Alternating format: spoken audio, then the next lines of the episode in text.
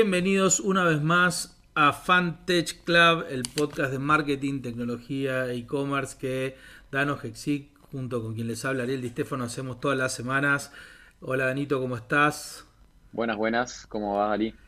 Bien, bien, contento como siempre, acompañado con los chicos de Bierful y de Chocorísimo. Hoy tenemos un, podcast de noticias con tres temas súper interesantes que como siempre van a disparar eh, en el mediano plazo bastante estela. ¿no? El primero es el tema de,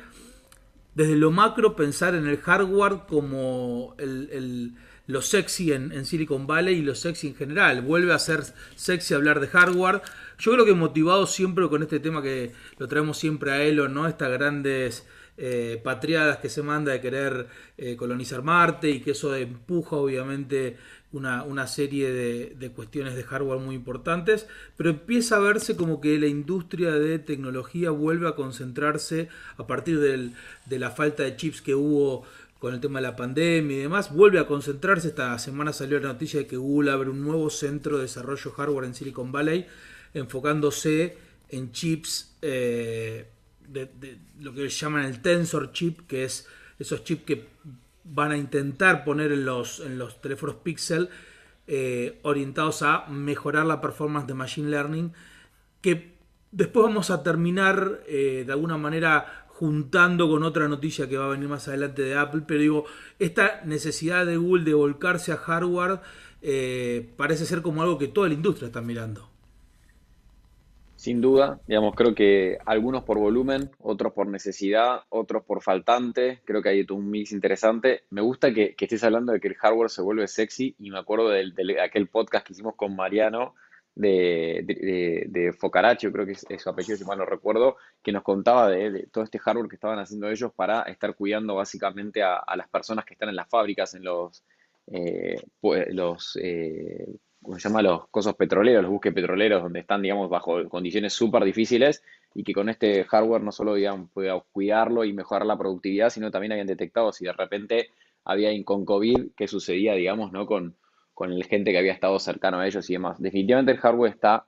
volviendo a nacer y, creo que encima vuelve a nacer con otras necesidades, ¿no? Porque no es lo mismo si querés aquel momento donde teníamos la pelea entre Inter y AMD hace ya uf, más de 20 años, te diría, no sé si 30 o 40 quizás, eh, donde ahora directamente los chips son supercomputadoras directamente en los celulares para poder procesar la cantidad de datos que mueven y para que cuando tengas Google Chrome no se te esté tildando el celular, ¿no? Sí, y además el crecimiento de eh, la geopolítica atrás de, la tecnología, eh, lo que nos termina dando es sin dudas una realidad donde los estados empiezan a preguntar qué capacidad tengo de generar chips para infraestructura eh, de base, como comunicaciones, como, como ciberseguridad. Y básicamente si han salido ya varios baneos a, Huawei por este motivo. Y creo yo que va a haber, me parece, un apoyo muy fuerte de los gobiernos para que las empresas con capacidad de generar hardware pongan el foco en el mediano y en largo plazo de generación de, hardware eh, local. Eh, y ya eso va a desarmar un poco esa estructura global que se había armado, donde el 99% de los chips se diseñaban en California, pero se hacían en TSMC en, Taiwán. Y va a volver, creo yo, a, ver este, este resurgimiento como de la, de la distribución del hardware. Y está buenísimo porque abre, como siempre, digamos, si bien sabemos que la globalización y la generación de, eh, y concentración de, producción abarata y genera costos mucho más bajos, finalmente también concentra la capacidad de innovación, ¿no? Sí, definitivamente. Incluso por, por, mi trabajo tengo la suerte de, estar en contacto con algunos eh, centros de innovación y lo interesante es, como decís vos, antes quizás los últimos 20 años se han puesto más en eh, cuál es el próximo software o evolución del software o cuál es la próxima aplicación y eh, hoy estamos viendo, por ejemplo, incluso países como Canadá, que si te pones a pensar en términos de innovación, uno quizás no ve todo el tiempo noticias desde Canadá, y de repente hay un muy interesante, un hub muy interesante desde el gobierno canadiense conjunto con Microsoft para el desarrollo de hardware directamente en Vancouver y, y en Quebec, con lo cual es muy interesante como países que quizás antes ni siquiera invertían en esto, hoy se están metiendo y están descentralizando el poder de innovación que hay no solo en software, sino también en hardware, ¿no? Tal cual, tal cual. Y la noticia esta que estamos diciendo, donde Google plantea un nuevo centro de, investigación de chips a partir del TensorFlow, nos lleva a el, edge computing, ¿no? Es decir, esto de que cada vez más vamos a dejar capacidad computacional y de procesamiento en los dispositivos eh, en el edge y no tanto en la nube, eh, mucho empujado por este tema de machine learning y de inteligencia artificial y pegado a la noticia que acabamos de dar, uno diría, bueno, pero ¿por qué quiere desarrollar Google un chip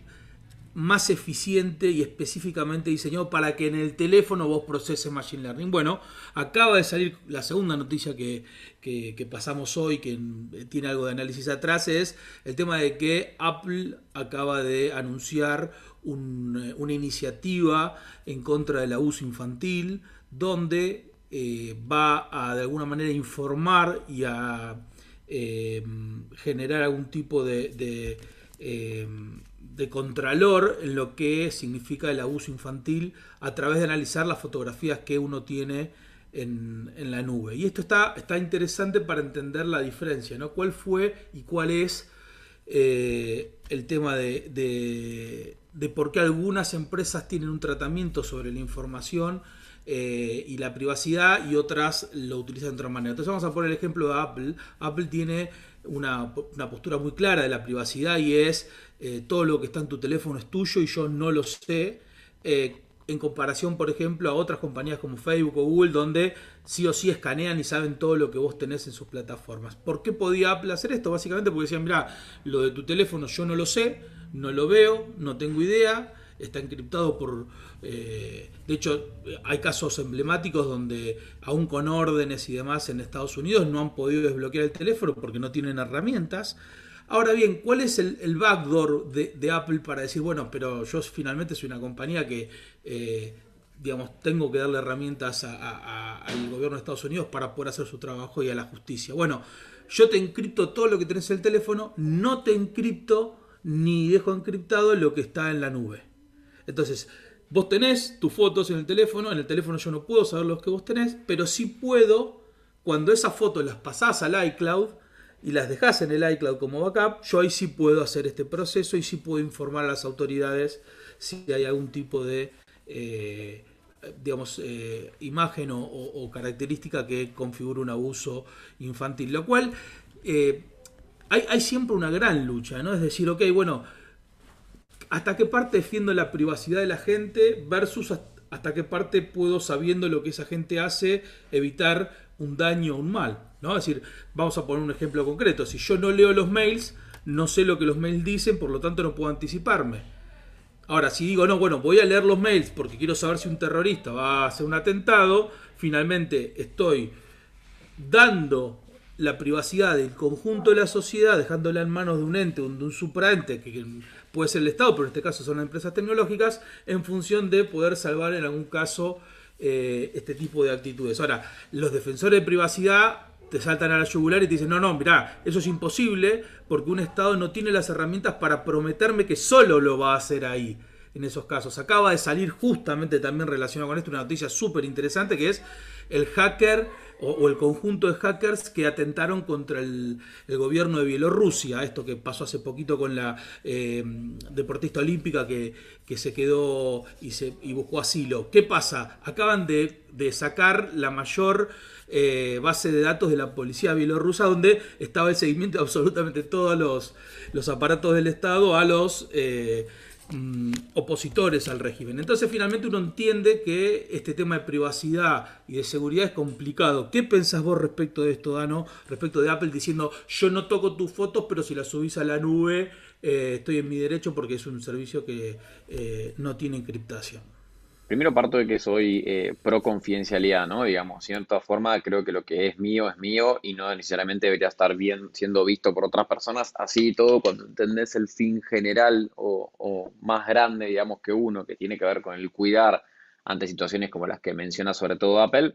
eh, lo empiezo a validar, ¿no? Ahora, por un lado estoy 100% de acuerdo del lado de que creo que el gobierno no puede ser ningún gobierno. O sea, ningún tipo de gobierno creo que tiene las herramientas para realmente justificar o decir solamente freno hasta acá y no más allá de ahí. eh, porque sabemos que más allá de las películas está comprobado, digamos, de los límites que, que son, si querés, eh, rotos y que van hasta lugares donde quizás no queríamos que investiguen o que vean. Y al mismo tiempo, no te voy a mentir, eh, si bien como fiel amante de Apple, tristemente con lo cual tengo un sesgo, confío en que Apple no lo va a hacer, también te pones a pensar, si querés, en, la clásica película de Minority Report, donde era un ente privado con condimentos públicos que podía ir más allá de eso y básicamente a través de cierto AI eh, aprendí y decía, che, Ali está por cometer un crimen, ¿no? Eh, yo creo que estamos lejos de eso, así todo sé que hay muchos desarrollos que están yendo hacia eso. Me intriga saber eh, de dónde van a conseguir la información, pero está clara que lugares no le faltan, porque hoy redes sociales sobran, cámaras de, vigila, de que nos vigilan constantemente, que no tienen que ver con la que hoy, por ejemplo, estamos grabando desde nuestras computadoras o los celulares, sino incluso las que tenemos en la calle, sobran. Entonces yo creo que tarde o temprano nuestra privacidad va a ser eh, un activo casi intangible, ¿no? Directamente. Eh, y no algo que realmente lo podamos defender, sino que va a ser dependiendo de cada uno. Eh, también por eso creo que compañías como Okta, Outzero y demás tienen muchas más cosas por delante, muchos más desarrollos por delante que lo que hoy ya han hecho eh, para hablar de, cosas referidas a la privacidad, ¿no? Sí, y, siempre teniendo en cuenta que aun cuando las empresas puedan tener un, un y, una declaración de principios de no eh, sobrepasar los límites de tu privacidad, siempre las empresas operan en el marco de regulaciones locales e internacionales, con lo cual si la empresa recibe una orden de la justicia del país en que opera y tiene los medios para hacer algo, aun cuando no quiera, si la justicia se lo ordena, recordemos que las empresas no son eh, entidades que tienen sus propias reglas, sino que operan bajo la regla del país donde están eh, inscriptas y donde están operando, con lo cual siempre queda la opción, de hecho lo sabemos y de hecho Apple lo ha especificado, las reglas con las cuales eh, opera la nube de datos de, eh, de Apple para los teléfonos de, China son distintas de las reglas generales. Es decir, los servidores de iCloud para los dispositivos de China están en China, no están en, los servidores donde están todos los demás. Totalmente, y eso nos trae el caso de TikTok, que ya lo hemos tocado varias veces, y la pelea por los datos y dónde están, ¿no? Digamos, porque ahora no es solamente dónde está la sociedad basada, dónde está operativamente esa compañía, sino también es de dónde están esos datos quiénes los usan y cómo están ubicados y si querés eh, cuidados o bajo qué normativa están. O sea, creo que hay muchas, eh, muchos vericuetos que cada vez más se están eh, entrañando más, por decirlo de una forma, ¿no? Sí, sí, sí, tal cual, tal cual. Bueno, y la tercera noticia me parece una noticia importantísima y me gustaría que nos tomemos el tiempo para transmitirlo y para de alguna manera dar nuestro granito de arena es el tema que acaba de surgir con este movimiento en la, United Nations, donde se informa que en los próximos 19, 20 años la Tierra va a aumentar 1,5 grados su temperatura promedio y el desastre ecológico que genera esto, creo ya eh, asegurando que el cambio climático no solo existe, sino que es hiperpalpable para aquellos que lo ponían en duda y sobre todo la irreversibilidad de ciertas situaciones, ¿no? Porque ya no es el, meramente el, ver el fenómeno y, contarlo, explicarlo, sino estamos entrando en terreno donde que sea reversible empieza a parecer como una utopía.